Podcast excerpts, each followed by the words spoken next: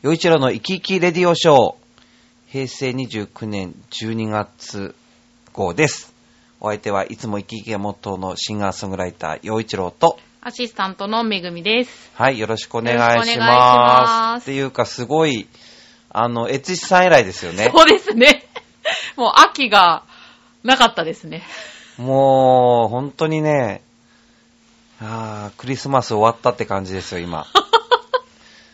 もうね、本当に秋に入ってくると、はい。まあ文化の秋、音楽の秋、芸術の秋っていうぐらいですから、うん。あもう僕もまあそういう端くれなもんですからね、あのーまあこう、教えている子供たちとかいろんな人たちのその発表会があったり、うんそれから、まあ年に1回、今回で9年目になる、えー、ピュアホワイトクリスマスコンサート。今回は8回目。で、昨年はフェスティバル、まあちょっと場所を変えて、うんホールが改修工事だったから場所を変えてやったんですけど、でもまあ9年目。でその音楽監督っていうんで、のまあ0歳児から入れるクリスマスコンサートで本格的な、まあ、えーコンサート、クラシックコンサートをお届けするっていうんで、で、今回一番多い、えーアーティストの数だったんですね。はー。えーまあ、音楽家の数で言うと17名、16、まあ、そうですね、17名で、で、あのー金管、木管、弦楽器、初めて3パートずつ揃ってやったっていう。あ、初めてなんですか？うんまあ、最初は本当にピアノ1台と、あの、フルートとかいくつかみたいな感じのところから第1回がスタートして、今回はその、え管楽器も金管、金管楽器、木管楽器、弦楽器、すべてでえ3パート以上。はー、じゃあ今回かなり豪華な。そうです。それプラスもちろんピアノ、キーボード。本当はドラムを入れたいんだけど、まあそれはちょっと難しくて。そして歌い手が3人っていうんで、やっぱりそのアレンジ、ほとんどオ、ケみたいな感じでしょ？あ、そっか、その楽譜、洋一郎さん書くんでしたっけ？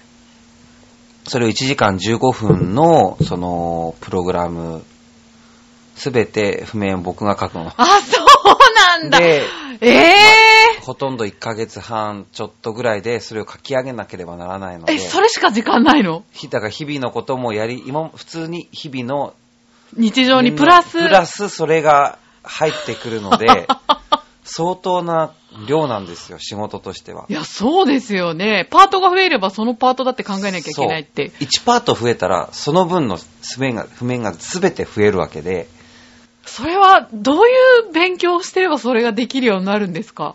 それは僕はの場合は、その、まあ、作曲家、東京音楽大学の作曲家入ってるので、というわけでは、いやいやまあまずそれがあるんですけどね。でねうん。でもそのアマ、チュアな、アマチュアの方だって、いくらだって何でもできますからね。ただまあ僕はプロとしてやらせてもらって、で時間通りね。まあ、例えば、はい。今回なんかね、うん。あのーもう終わったから言えるんだけれど、うん。あの、サンタさん、はいオープニング、サンタさん登場するんだけれど、で、僕とあのソプラノの辰巳純子さん、ね、浦安のソプラノの彼女とやっている浦安青少年館のイルカ合唱団の子供たち、今回41人出たんだけれおど、ーその中から選抜3名募って、そして、あの、南山さんのところ、南山光則さんのところのダンススケアから2人、養成。そして、イルカ合唱団から子供3人。夜ベッドで寝ているところに妖精が現れて、そしてサンタさんからの、このサンタの国への招待状を子供たちが受け取って、そして行くと銀河がバーッと広がってみたいな、へー。ちょっとすごいファンタジーな。で、そこに、その、えーっと、サンタさんからの手紙を読むんだけど、うん読んでる時に、あの、そ空でサンタさんがわーっと、こう、この子供たちを見守ってるみたいな。結構ね、なかなかいい雰囲気だった素んですよ。敵ですね。はい。で、それが、あの、ダンスって、まあ、カウントでこう振り付けしていくわけで、うん。1、2、3、4、5、6、5、6、7、8。これ、あの、えーこの、この8っていうね、1、8。これいくつ8があるのかっていうのが、その、それ、なんていうんですかね。それで振り付けがどんどんどんどんこう決まっていくみたいなのがあってで、その、コンサートのプロデューサーから、えー、何エイトでこのシーン、何エイトでこの妖精が何をする。何エイトで、えー子供たちがゆこれ、あの、手紙を読み上げる。8刻みごとに場面が転換するみたいな。で、この何エイトで今度どうのこうのっていうのがはい全部その指示があるわけで、はいで、さ初めからその終わりのシーンまで、すべて事細かく何エイトで何っていうのがあって、で、こういうイメージで、で、そこに合わせて曲を書いていくんですよ。はあ。動きは決まってるんですか？動き、そう、うんこういう風な、演技は決まってる。そうええ曲があってそこにつつけるんじゃなくて、ー。うん。ここのサイズに合わせて曲書いてくださいっていうオーダーだから、だけどほら、ね、無理やり、はい、ここを、こうこうしてねじ込みましたみたいな風にしたくない。やっぱりナチュラルにね、うんちゃんと音楽は展開してほしいし、うん。それ当然オリジナルの曲じゃないそう、それをオリジナルでえ作えー。嘘ええー、あ、もうだ、き聞くだけでなんかもうそれ。でもそう、こう言うとね、なんか、うんなんか、俺ってすごいゼアピールみたいになってるけど、ええそんなこと思わないけど。うん。でもまあそれをなんかこの、まあやらせてもらって、まあ楽しかったし、まあ大変は大変なんだけど、え、大変だよ。大変だけど、ではい。も、こう想像することは楽しいでしょ？あの子供たちがサンタさんから手紙受け取って、喜んで、やったーとか言ってとかっていう。ん。で、そこにどうしたら、こう、マッチするする音楽、うん、当てられるかなーってこう考えて。だそれはやっぱ大変、苦しい、ある意味苦しい瞬間もあるけど、うん。やっぱり楽しいことを考えるから、うん、喜びの方がもちろん大きいわけで、へまあそういうシーンも含めてー、はい。で、今回は、あの、理論者っていう出版会社から出ている、ファーディのクリスマスっていうクリスマス絵本を、えーあの、朗読するって。これ、あの、いつも毎年絵本ミュージックシアターっていう名前でやっているシリーズで、毎年その絵本を選んで、で、それを、あの、朗読しながら、うん絵はプロジェクターで映し出しながら、で、楽器楽の生演奏をバックに読んでいく。そのシーンに合わせたいろんな音楽を僕が作るっていうので、で、今年はその、ファーディという狐がいて、その狐がいろんな動物の仲間いるんだけれど、その、まあ、友情物語。で、まあ、例えば簡単に言うと、うさぎさんがいるんだけれど、ううんさぎさんは最近引っ越したん、うん。引っ越ししたの。うん。だから、その、ファーディとその、うん友達の動物たちが、うんサンタさん、うさぎさんのうち分かんなくなっちゃうかも。引っ越ししたばかりだから。うん新しいお家見つけられないと、あの、うさぎさんプレゼントもらえないから大変だよってなって、うんサンタさんに、その、新しいうさぎさんのうちを、こうここだよって言って、印を木の枝で作りながら、うん教えるよ、教えようとするの。はい。ところが、うんまあ冬だから、うん雪が降って、あ、見えなくなっ。目印がみんな見えなくなっちゃった。うん。だから、その動物たちがみんな頑張って、夜も起きて、うん、で、サンタさんが来たら、うさぎさんちあそこに引っ越ししたよって教えてあげようよって言ってうんお別れするの。で、お家に帰るんだけど、うん当然夜だから眠たくなっちゃって、うんうんうん。みんなとうとう眠ってしまいました。で、あ。朝になったら、はい。わあ、大変と思って大丈夫かな、うんプレゼントもらえたかなって言って、うさぎに会いに行ったら、ちゃんと届いてたよ。まあ、で、みんな、あの、もらえもらえなかったらかわいそうだからって言って、いろんなものを持って集まって、へー。っていう、そそういう友情物語。かわいい話ですね。心が現れる。だから僕もね、うん。これも、うん。やっぱり絵本なんて、大人になって見ないでしょ？うん、見ない。だけどやっぱり改めて見て本当に、ああ、絵本っていいなって思ったり、いいですそね。れからああいう温かい絵を見るっていうのも本当に子供がわかる温かい絵を見るってやっぱりすごく癒されて、はあ。で、それに合った音楽を考える。まあ、それも大変っちゃ大変なんだけど、うんでもやっぱりそれも子供たちがこれを聞きながら、うん。なんて言うんだろう。朗読の邪魔にならないけれど、でもちゃんとこうイメージが分かって、ううんん。ちゃんと伝わるものにっていうんで。ああ、そうなんですね。聞くだけでなんかちょっと。伝わってくるものが、ね。ね、その場にいなくても。そう、ねだからやっぱり、あ本当にいい仕事させてもらってるな。まあ、そんな感じで、そういうようなことをずっと、まあ、日々のこともでいろんな本番とかもありながら今年の秋は本当にまたいろんな本番であのえ司会もさせてもらって。こんな下手くそなのにね、いやいやいや、そんなとんで本もない。当にね、な、なになもうに喋るの下手くそなのに、いやでも、この、この番組でしか言えないんだけど、これ。どうぞどうぞ。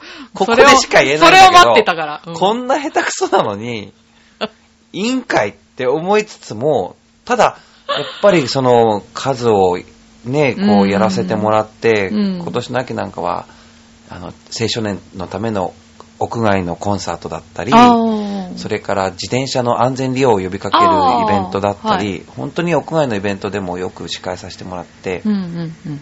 で、その度にこういろいろ、あの、まあ、要望も聞きながら、その場その場でやっていかなきゃいけないことを、まあ、ねえ、わかるでしょ？う。はい、わかりますけど。大変ですよね。はい。に二度同じイベントってないから、毎回違いますからねね。はいだから、めぐみさんも、はい。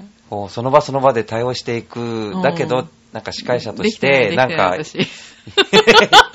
いや、でもね、とんでもないできてる、できてる。できてないですよ。もういいです、そんなこと言ってくれなくても。いやいや、できるようになってかざるを得ないじゃない。まあまあ、もう本当に最初のとんでもない時に比べたら、ねえ、っていうレベルですけどね。それでも私普通の人より全然ダメなので。でもなんかこう、何を準備したらいいのかとか、そういうのもほら、経験で分かってきたりとか。それはそれは分かってきますけど。ね、うん、そうそう。だから、そういうことですよ。僕もそんな感じなので。いやいやいやいや、そんなそんな。うんめっそうもないですもん。でもそれ、それもそうやってこうやっはいてね、あの、使ってもらえてありがたかったし。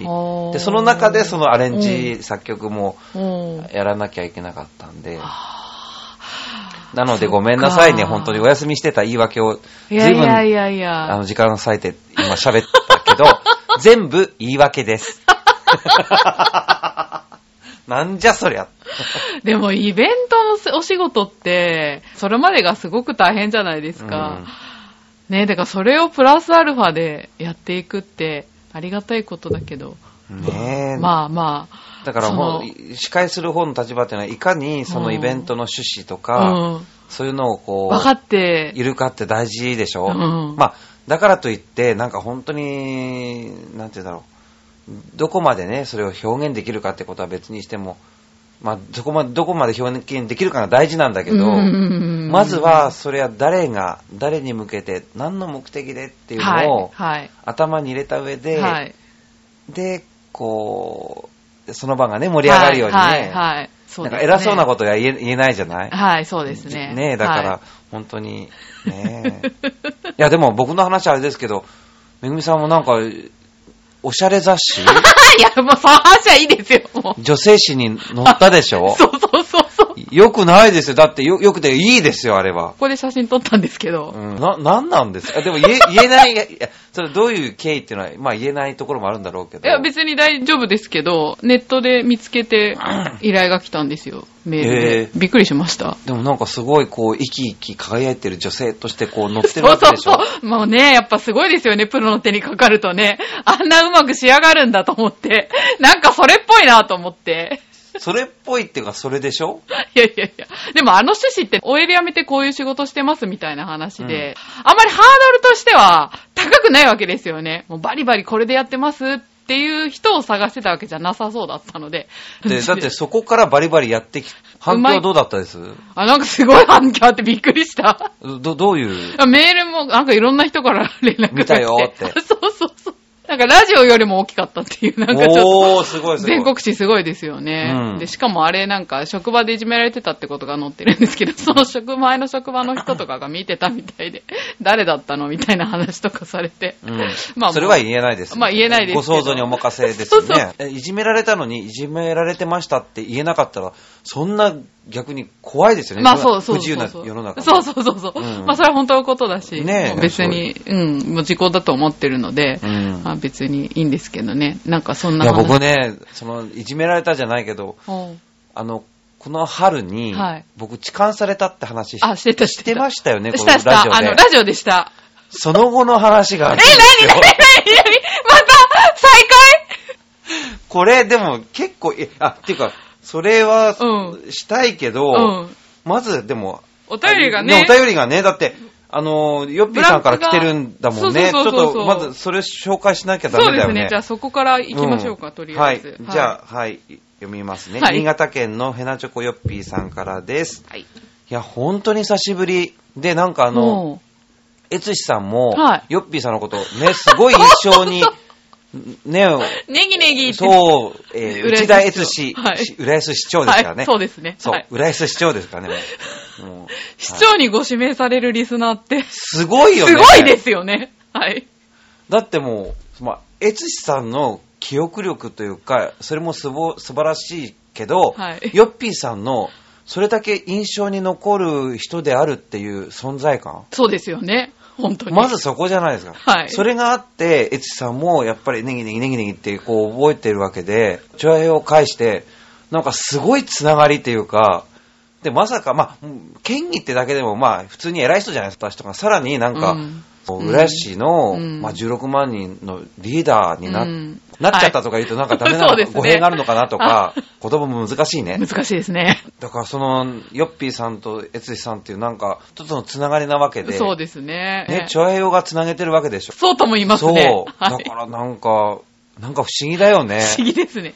新潟と浦安市そう長のそうそうそうつながりが調和よで、みたいな。ねえ、はいさあ、ということで何が書かれてるのか。はいはい。洋一郎さん、おっつ、久しぶりです。っていう、これもう8月にいただいてるんだよね、も 聞いてるかう。な？ごめんなさいね。12月に読むとは本当にごめんなさい。はい。この番組にメールを送るのも2年ぶりぐらいで、と言ってもこれと言って言うこともないのですが、笑い。そういえば、えー新潟にできたアイドルグループの NGT48 のメンバーで、唯一の石川県出身、おー、いるんだ。野見郡河北町、河河北町かな？どっちかな？うんあ、でも、あれだよね、野見郡だから、あのー金沢と、あのーあ、川北だ川北町だ、これ。川北町だ、あわかるんそうだそうだ。うんあのね、川北町はね、あの、でっかい工場があるんですよ、なんか確か。あ、そうなんですか。どこかなんかね、電子部品だったかなんだか。あ、そうなんですね。なんかね、すごい。有名なとこなんだ。うん、だから、うんその合併しなくてもやっていけるあ町みたいな。あの、金沢と小松の間ぐらいにあって手取川に面してるんですよ。うんうんで、川北っていうぐらいだから、その手取川の、まあ、うえー北側にある町なんだけれど、はい。はいそこの、角ゆりや17歳が、6月の AKB、AKB 選抜総選挙で77位にランクインして注目されましたね。え、へー77位って注目されるの？え、わかんないけど、48あまでだからかな。あ、え、そっか、NGT とか、いくつあるんでしたっけ？あそっか ?48 シリーズって。九州とかにもありますよね。都道府県とかにあるのかな？名古屋でもあるん大阪北海道札幌？何ね、なんかなかったっけ？ジャカルタにもあるんですよね。あ、そうそうそうそう、上海とかそういうとこにあるっていうのは聞いたことある。そう考えると、48ってことは50人近くだから、うん何百人かいる、何？そうですね。6団体でも300人でしょ？もっといるんだもんね。うんうんうん。で、それの中の77ってことは、うんそれはすごいね、確かに。すごい。あ、本当だ。SKE、SDN、MMB、HKT、うん NGT、STU、JKT とかなんかめっちゃありますよ。ああ、そんなにあるの ?1000 人ぐらいいるんじゃあれないの？あれ？は、なんだっけ？ムスッとして歌う人たち、なんて言うんだっけ？よ そんなのいるんですか？46、46、欅坂？あーなんか笑わない人たち、笑わないで歌うでしょ？あの人。へなんかー。あ、そういう戦略そう、だからがあるんだ。なんかこう、なうんなんていうの、笑わない、まあ、不愛想ってわけじゃなくて、なんていうんだ、ツンとしてるとかっこいいみたいな感じのイメージの46人。欅坂ってそうなんだ。なんかそんなんだったと思う。と、乃木坂でした。えーと、注目されました。誰も予想していなかったビッグサプライズでした。へーまあこれ、大変語弊があるんだけれど、はい。あの、秋田の美人って、秋田美人とか言うじゃないですか。うんうん何々美人って、どれのありましたっけ？秋田美人はよく聞くけど、東北美人とか？わかんない。言うかな、そんな言い方。なんか、なんとか美人ってこう言ってそうじゃないですか、あっちこっち。うんうんだけどね、石川県は、そう言わないんだよね。あの、加賀の鬼瓦っていうのね。なんか怖そうな感じですけど、それは褒めてるんですか？いや、だからその、美人の反対ですよってことをだ。言うらしいんだけど、加賀の鬼瓦って言葉はあるんだけど、うん。だから秋田の、秋田美人っていうのように使われる、その真逆の。加賀の鬼瓦あそうなんだ。だから、あまあ、そん、石川県の女性がね、そういうふうに、まあ、昔はそう言ったもんだ。だからね、別に、それ差別とかそういうね、なんか、非難とかそういうことではないんだけうんど、笑い話の中の範疇でしょ、きっと。うんうんうん。ですけど、そういうふうに言うぐらいだから、こんなね、48何百人の中の100位以内に入るっていうのは確かにすごいかな。すごいですね。ううんんうんうん。それわざわざ教えてくれるって嬉しいね。そうですね。う。うんん。で、歌と踊りがとても上手なメンバーなんだね。その角ゆりやさんっていうのがね。ええで、石川県出身者のよしみで応援よろしくお願いしますね。あ、わかったよ。角さん。でもね、角さんってその、川北町の出身なんだね。でもあの、角さんって、なんか、能登にもいる気がするなよくある名字なんですか？うーん、ななんかほら、うん地方によって、ちその地方で聞くよね、みたいな。ああ、ありますよね、そううんその名字は。うん、角さんって言うとなんかそうだへね。ーそんな感じがするな。はい。さあ、それでは、洋一郎さんに素朴な質問ですが、炎天下、炎天下の灼熱地獄とか、極寒とか、過酷な環境下でライブしたことがありますか？それではごきげんよう。ピロロローン。はい。どうなんですか？ありますよ。ありそうですよね。全然、真夏とか、真冬でも屋外でやるので、ピアノ今はそんなあれですかね。ピアノとか持ち込みの時とか。そうです。だって、にあの、20代の時なんかもう毎週毎週、キーボード担いで、で、真冬に、2月とかでも野外ライブしてましたからね。ああ、そうです弾き語りでか。弾き語りだから、指先、あの、歌うのはあれなんだけど、指先がね、ああ。動かなくなるでしょって思うでしょ。うところが、うん。歌ってすごくて、うん。歌はすごいこう、息吸って吐くはい。から、はい。あったかくなるんですよね。歌ってる間に。そうすると、歌ってると指先まであったかくなるんですよ。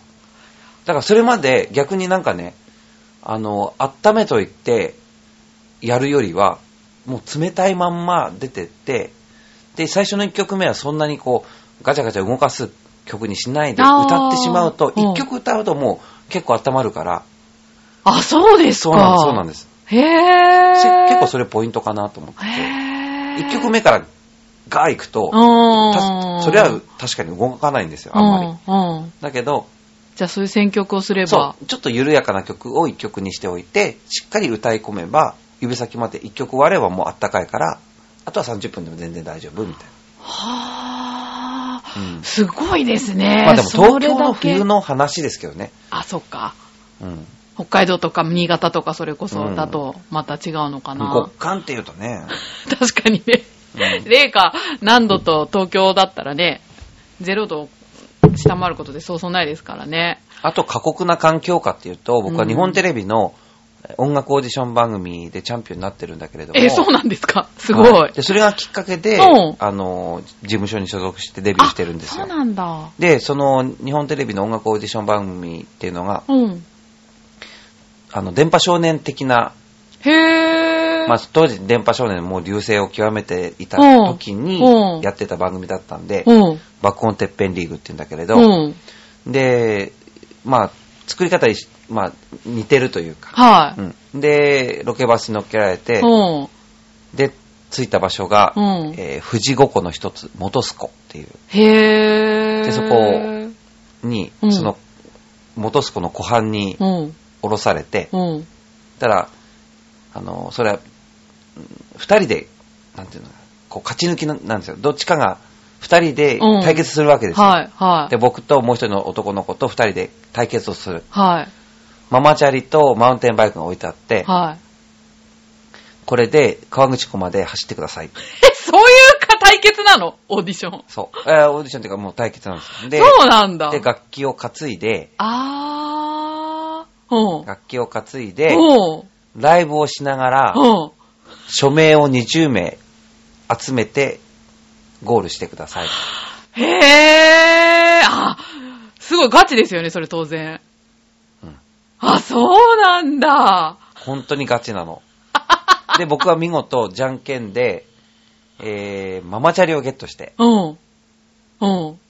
もう一人の子がマウンテンバイクなの。あら。うん。で、しかも僕、キーボード。はぁキーボードでママチャリで元栖湖から川口湖まで。え、それって距離的にどんぐらいあるんですか？いやー、かなりですよ。真っ暗だったもん。だって、しかも、は。これ言っていいのかな？いいいや、もう。なんかねダメだったら P やるから。はいで、。最後、はい。まあ、結局僕の方が負けてるんですよね。うんまず、あの、あママチャリとマウンテンバイクマウンテンバイクじゃ全然全然違うから違うっていうことと、うん。それから楽器の重さも全然ぎ、あー、そりゃそうだよの、ね。うん、アコースティックギターとキーボードじゃ、えらい違いだし、うん。で、うん。で、最後ね、その、情報が入ったんですよ。はそしたら、その、ずっと僕を、ロケ車がい。追いかけて。追いかけてうん映してるんだけど、うん。もう彼、もう一人の彼がゴールしちゃったんで、乗ってきますって言われたの。あら。でね、僕ね、うん。今から考えたらね、うん。それに乗ってったうら、ん。よかったのかなっても思うんですよ。うん。だってその方が、だって、うん。クルーの人たちの、うん。スタッフの人たちのうん。仕事のことを考えたら、うんそこで、うん。いや、じゃなくてそこで入って乗ってった方が、その人たちさっさと仕事終わって楽じゃないですか。まあね。え、でもそれ、ゴールしちゃったんだったら、洋一郎さん、な、なんでそこを勝ち抜いたの？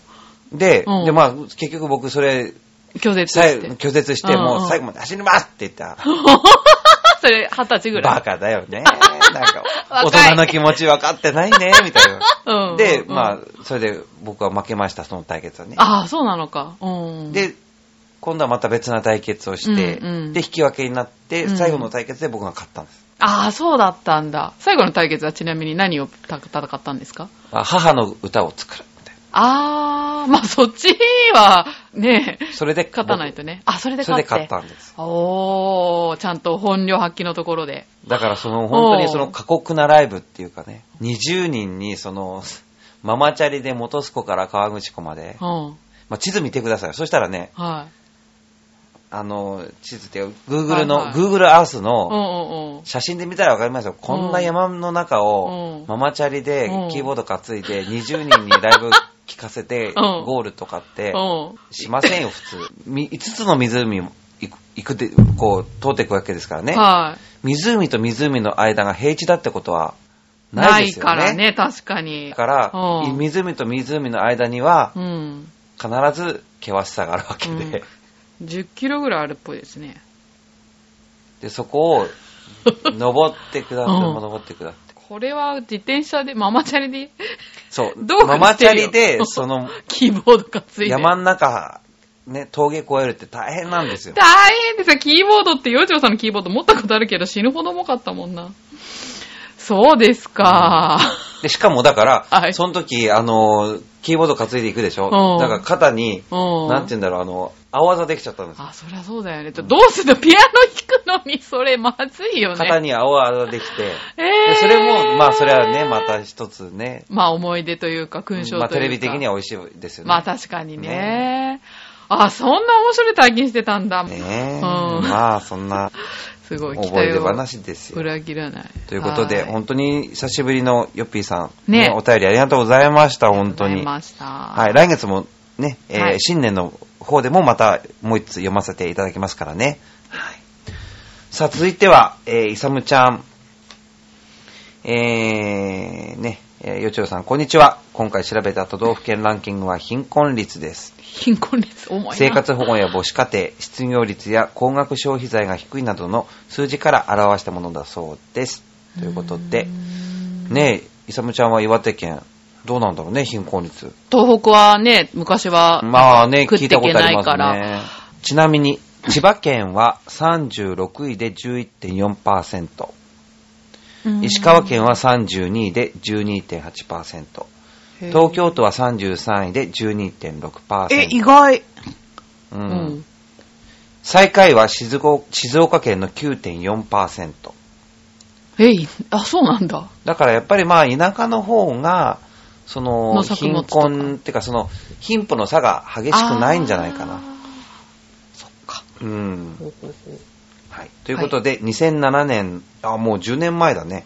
10年前の貧困率。第10位。京都府、18.6%。うん9位。和歌山県18.8%。第8位。青森県18.9%。第7位。長崎県19.1%。第6位、徳島県19.4%。第5位、宮崎県19.9%。まあ、その、貧困と言われる人たちが、この今20%に近いところっていうことですね。京都、和歌山、青森、長崎、徳島、宮崎。共通点が見合った、思いつかないけど。うーん。まあそうですね。まあ、まあ、いな、まあ、京都以外は、まうん。あ、まあ、確かに、都市で、と大きな都市はないですけど、ね京都みたいな都市部のは、やっぱり、差が激しいのかなっていうのは。うんいうのはイメージわかるけど、うんこういうところってなんだろうね。ねえ。行ったこともないし、ちょっとわかんないうな。ーん、ねはい。そして、20%超えになるのが第4位の大阪府。あー、うんなるほどね。うん。それはなんかね、うんやっぱ大都市だから、うんみたいなイメージがね、勝手にありますが。うん。さあ、第3位は、鹿児島県の21.5%。うん。第2位は、高知県の21.7%。うん。第1位、どこだと思いますえー、これ言っていいのかな？ポッ、ポッと思いつくね。東北のどっかかなってちょっと思ったけど。あー沖縄県29.3%。あ、そうなんだ。うん。29.3%ってことは3割ぐらいってこと？そうですね。へー、あ、そうなんだ。まあその10年前。あー、じゃあ、あ、でも10年前だったらそんな変わんないのかなう。ん。都心部から離れてるところの方が。その、まあ、生活保護、母子家庭、失業率、高額消費財っていうところの、まあ、そういう数字からっていうことなんだけれど、失業率だったらわかる気はするけど、うんなんか自給自足でやってきそうじゃないですか、沖縄とかって。そんなことないかな。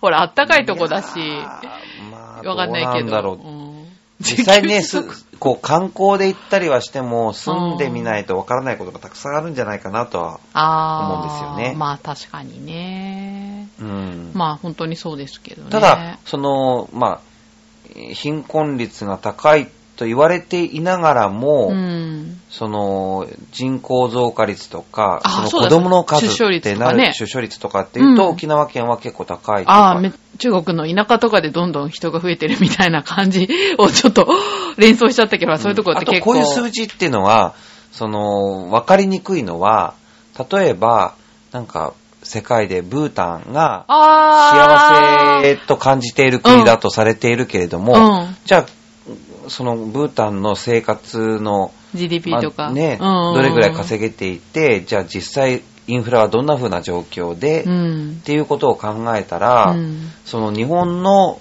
同じようなレベルの生活の人ってどこにいるんですか？どんど、どこになるんですか？っていうことを考えると、あね、それから日本人同士で、私幸せですって言って、私幸せなのって言って歩く人ってどう見られるのか、どういうふうな行動をとってる人が良いとされているのか、I am happy って言う、うん I'm happy ってこう言い切って、それでも、そうだよねって言える空気のところとうん、私幸せって言うと、えなんか惹かれちゃうみたいなね。それよりも、うんいや、まあ、うまくいかなくてね、とか、うんうんなんかまあ、そこそこじゃないのとか、あそういうことの方がなんか、そうだよねって思い合える文化の人たち。あだから、私、自分は幸せですって言い切るっていうことそのものが、その、どういう文化なのか。同じ環境だったりしても、あ同じような、ねそうなんですよ。うんだから、懐具合だとしてもっていうことですよね言葉自体がどう捉えてるのかっていう問題があって、ああ、うんはい。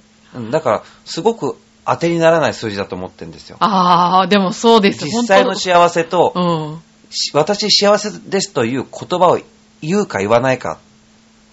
で私幸せですって言って、本当に幸せかどうかって、わからないし、そうですね。また、そのブータンのように、その、私幸せですっていうことが多分、かそそれの方がいい、いいだろうし、それを言うことが、まあ、本当に良しとされている文化だろうし、一方で、あの、私幸せですって言わなかったら、大変なことになってしまうような、そういう独裁国家もあるかもしれない。ははははありそうですね。私、こはのい今、独裁者のもとで、幸せでありませんなんて言ってしまったら、それはどこかに送られてしまうっていう国もあると思うと あ、るね。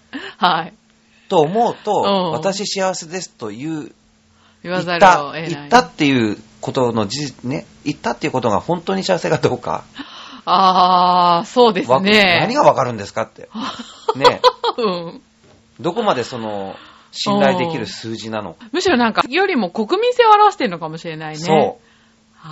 だからそれを言った人の数が多いから、ここの国は幸せなんですっていうのは、うん、全然なんかこう、別問題なんですかね。あ、でもそうですね。数字って恐ろしくって、そういう風に言うと、うんやっぱ日本人ってそんなに幸せじゃないのかなって思うけど、そんな幸せな国にき、なんていうの、やっぱ日本いいよねっていう人もいるわけいっで、ぱいいますから日ね。本人がじゃあはいそんなに幸せだっていうブータンに行ったら幸せな生活を送れるんですか？私、ブータンの食べ物見て、これ食べてんのか毎日って思ったからね、な。やっぱりそこで生まれ育ったから、いいと思うんであってね。いいねそう。うんやっぱりし合う合わないはあって、あるでしょう。日本人がじゃあアメリカ、うん中国、ね、ロシア、うんいろんな各国がある中で、うん。日本よりも幸せ度が高いところに行って、必ず幸せに感じるのかどうか。ロシア、中国、北朝鮮、うん。韓国、台湾、うん。あとフィリピンとかいろいろあるでしょ？この近隣の。うそこに日本人がポンと一人で行って、うん。まあど、どこの国が幸せと言ってる国が あるのか。うんで、日本と比べてうん行ってみたら実際に本当に幸せですって言い切れるかどうか。その調査をした方が面白いと思うんだけど。青い鳥は足元にあったみたいな話になりそうですね、なんか。しかうも、ん。その国の1週間の、えー収入。うん。まあ、例えば1ヶ月でもいいですよ。うん。月収。うん。1ヶ月間。その国の月収、平均の月収で、うん1ヶ月間実際住んでみる。え、その国に？そう。通訳者つけて。さあ、1ヶ月間暮らしてみてください。いや大変そしたら、幸せと感じるかどうか。で、こういう話をするだけでも、うんいかにその調査が、なんかどっかニュースとかでも流れる数字なんだけど、はい。いかにこの怪しい数字なのかっていうのが確かにそうですね。でそれを、ああいうテレビとかそういう主要メディアで取り扱わなきゃ、そう取り扱おうとしている理由があんまり僕わかんなくて、毎年やるでしょ？やりますね。はい。この調査を発表す、しかも、いうんろんな事件やなん、なん、なんやある中で、うん毎年その数字を出そうとするっていうのは、うん一体何の目的なのか？商品だから情報がうん面白おかしくしたいのかもしれないですけどね。人が食いつくようなにね。ああ、す、すごいね、洋一郎さん。まさかそんなワールドワイドな話になるとは。そう。でも本当その通りですよ。金がね、すっごい、あの、そのニュースに触れるたびに、金がね、不思議なの。ああ。いろいろ考えさせる。今話したようなことを考えさせられるわけ確かにです。うん。いろんな、その数字をう、んいろんな尺度からもう一回検討すると、いいいんじゃないかな。いっぱい番組作れるんじゃないかな。まあ確かにそうですね。うるるんじゃないけどそうですね。あ、ちょっと面白い話ですね、それは。絶対面白いと思う面白いと思う。その上で、本当に幸せかどうか。そういうテレビ番組あったら見るのにそうね。。で、逆に、他の海外の人たちに来てもらって、うんさっき言ったみたいに、うん日本の平均月収をうん与えて1ヶ月間暮らしてもらう。通訳者つけて。超幸せなんそしたじゃないの？ら自分の国とうん日本とどっちがいいみたいあな。比べてもらったらいいんじゃない？うんその日本人は幸せと感じてる人が少ないですよって、こんなに少ないんですよっていうのを言ってる数字なんだから、さあ皆さんもう一回考えてみよう。番組制作会社さんが聞いてたらぜひ実現してもらいたいとこですね。ねえ はい絶対面白い企画面白い企画ですね。なんかやりたいですね。ですね。まあでもネットでしかできないかもね、これはね。ねうん、テレビでは難しいかもね。そうか。うん。じゃあ、なんだっけ、あ、アベマ TV。アベマ TV とか。ね やってくんないかな。さあ、それではもう一通は、はいえージャクソンママさんでですね。はい。はい。えー、よちょうさん、こんにちは。こんにちこんには。ちは。土曜日の朝から子供たちを連れて、はとこの家へ遊びに行きました。うん。えー以来初雪遊びでしたが、えーあまり楽しくなかったらしく30分で帰りました。残念。寒いからかな。イライちゃんね、うん初雪の遊びをしたけどうも、ん。楽しくなかった。だってまあ赤ちゃんですよね。赤ちゃん？わかんないけど。うん、幼稚園さんの子供の頃の雪の思い出はありますか？ほう。うーん。あれ、ね雪国ですか？能登半島って。まあ僕の小さい頃は、なんかゆ、まあ割と雪が降った時期、あの雪も、わーっとそういう環境の変化って、大きな何年単位の波があるじゃないですか。はい、はい。うんで、豪雪になる、こう、のがあって、で、ちょうど小さい時にそれ、本当に、学校行ってたか行ってないかは覚えてないけど、そのくらいの時は、本当に自分の背背丈というか、小さい子なりの、かなり、おー、すごいなっていう高さまで積もってたっていう風景を覚えてますね。だけど、そ、のもうし小学校過ぎてとかってなってくると、もうなんかその、少なくなっちゃったよねって、うん、雪少ないね、もうねって楽だね、みたいな感じにはなってましたよね。ああ、そうなんだ。もちろん寒いですよ。あ、じゃあ温暖化みたいなのが影響してんのかな。温暖化っていうよりはその大きな波があるんですあよ。ーなんか三六豪雪とかなんとか豪雪とかって言ってその大きな、やっぱり地球も、なんて言うんだろう、何年単位、まあ1年で、うんまあ四季があるように、はい。何年単位のまた動きもあってまた何百年単位のいろんな、まあ、気候変動とかなんとかっていうことがあるんだと思うんですよ。だからその中の一つだとは思うんですけど、あでも背丈まで雪があるっていうのは子供にとってはどうなんですか？いや、だから本当にその小さい時に、その鎌倉を作ってそこに入ったっていう思いであるんですね。ああ。で、そ、れ、大きくなってからは、その鎌倉を作れるようなほど、積もったりしてないうんしてないし、うん。だからそっ、か、うん。そっかそっか。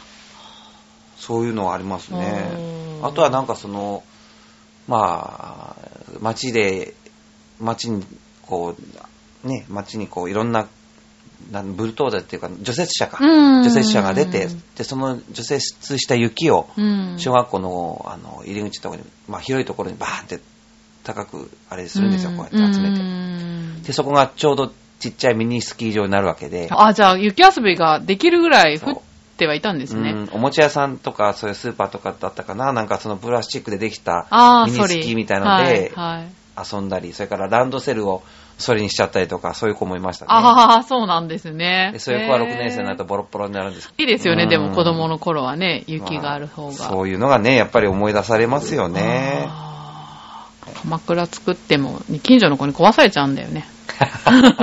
子供が多かったから、私の子供の時代ってね。今はどうなんでしょうね。そう、それこそあの僕、浦安市立南小学校にはい11月後半に6年生対象に浦安ミュージックデリバリーっていうので、あの、まあ、音楽にはい一緒にね、はいあの、秘密を探ろうみたいうんうんな、うんやらせてもらって、うん。そこが、あの、南小学校が今、えっ、と、1000人近いんですよ。あのえ、そんなにいるの？児童数が。うんあ、そうなんだ。ですけど、あの、だだからまあ、各学年5学級ぐらいあるんですねう。ん。でそれでも、まあ今はそれでも浦安一番の児童数なんですけど、あその、一番多い時、ーうん。あの、分校しなきゃならないぐらいの時は、うん1700人。あ、以上倍ぐらいってこと。うんまあでも結構な数ですね。で、へー1700人、6学年。すごいですね。すごいですよあー、それいつぐらいなんだろう。でプレハブを作ってみなた。うん、で、1700人だった頃、うん。で、今その、まあ、1000人の学校で、で、まあ、校長先生がお話ししますって言ったら体育館集まるでしうょ、ん。で、もう、多いか、生徒が多いから、うんその、その集まるだけでも大変なんですよっていうお話を聞いて、そうでしょうねうんって時間もかかるだろうし、うん。で、そもそも体育館に入るんですか？って聞いたら、うんもうびっちりその、ステージの下までバーッと子供たちが座ってると。へー。それで1000人だって。そしたら、じゃあ学校の歴史的にはうん1700人の時代があったわけで、うんどうしたんですかね？って。で、その、運動会？うん。どうするんですか？って。子供が1700人。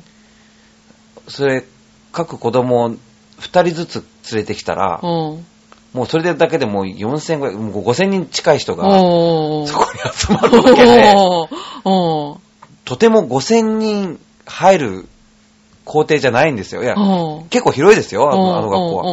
にしても5000人っていう。で。聞いたら、まあ、堀中、堀中学校を使ってやってたみたいですよ。あ、そうなんだ。うんへー。それでも5000人の子供と歩行者、収容できたのかなっていうなんか、あ、そんなだったんだ。いつぐらいなんだろう？自分らというか、でも確かに私の時とかは、1学年40人とかいて、それで4クラスあったから、そんぐらいなんのかな？ちょっとすぐ計算できないけど。40 160人の6年、うーん、の320人で、あ、でもそ、そこまでいかないか。1700人まではいかないか。それでも900何十人ですよね。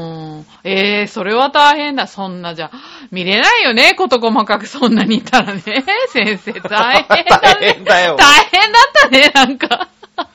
すごいと思います。あ、そうですか。1学年200人とかで6、2、60人。あ、でもそうか。300人で3分68。だから、1学年300人近いいたんですよ。子供がそっ。か。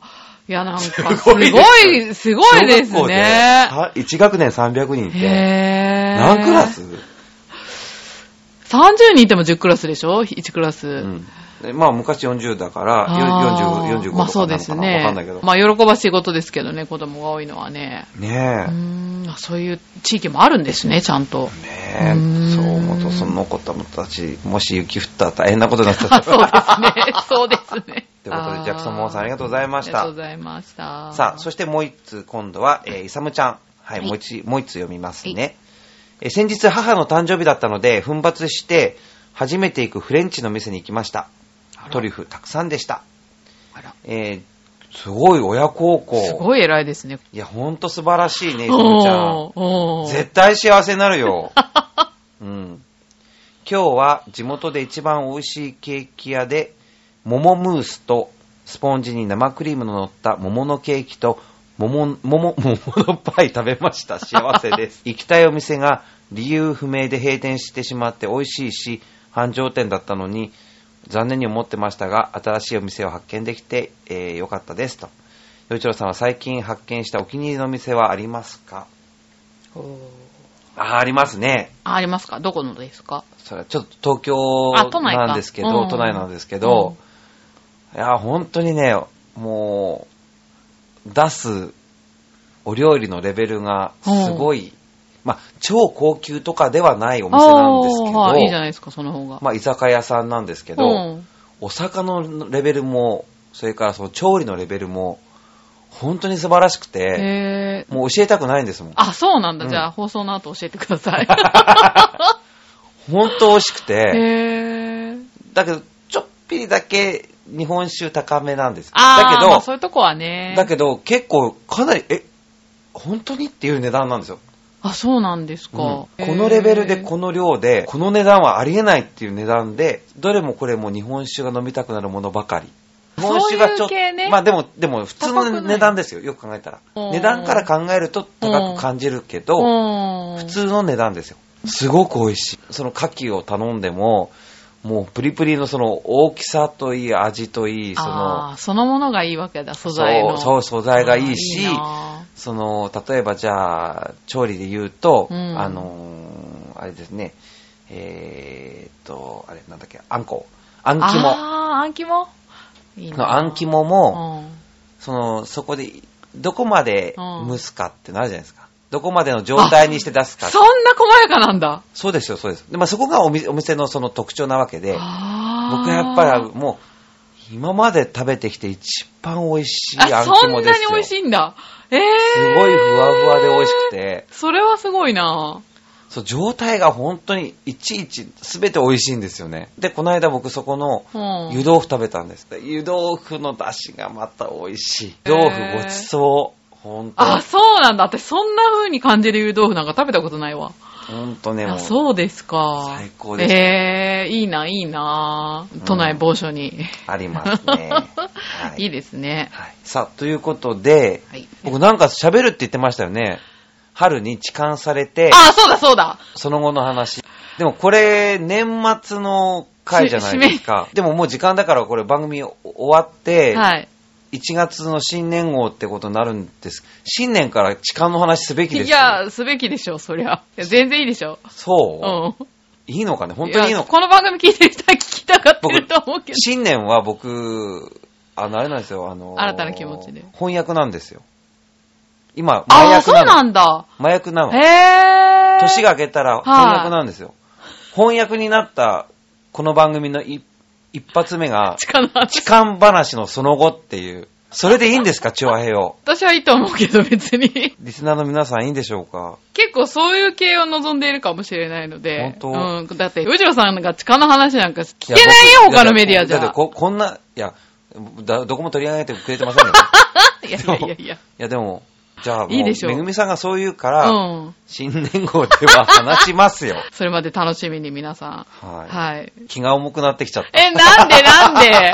私楽しみなんだけど。まあということで、はいえっ、と、ヨッピーさん、それから、イサムちゃん、ジャクソン・モアさん、本当にお便りありがとうございました。その他の方もなんか、あの、送りたかったら、ぜひ、何でもいいんで送ってください。はい。はいそして、えー皆さんが、ね、えーいいクリスマス過ごしたと思いますけども、ね、えーいい、こう、年、年末年始を、えーお過ごしいただいて、で、ね、この、今年は鳥年でしたから、ね、皆さん、それぞれにこう、うんバタバタっとうん羽ばたいた一年だったと思います。うん。で来年は、えー犬年ですから、うんうんワンダフルな一年をお迎えいただけたらなと思います。はい。ということで、お相手は、えーいつも生き生きがモットーのシンガーソングライター、陽一郎と、めぐみでした。はい、良いお年を。良いお年を。ありがとうございましたありがとうございます。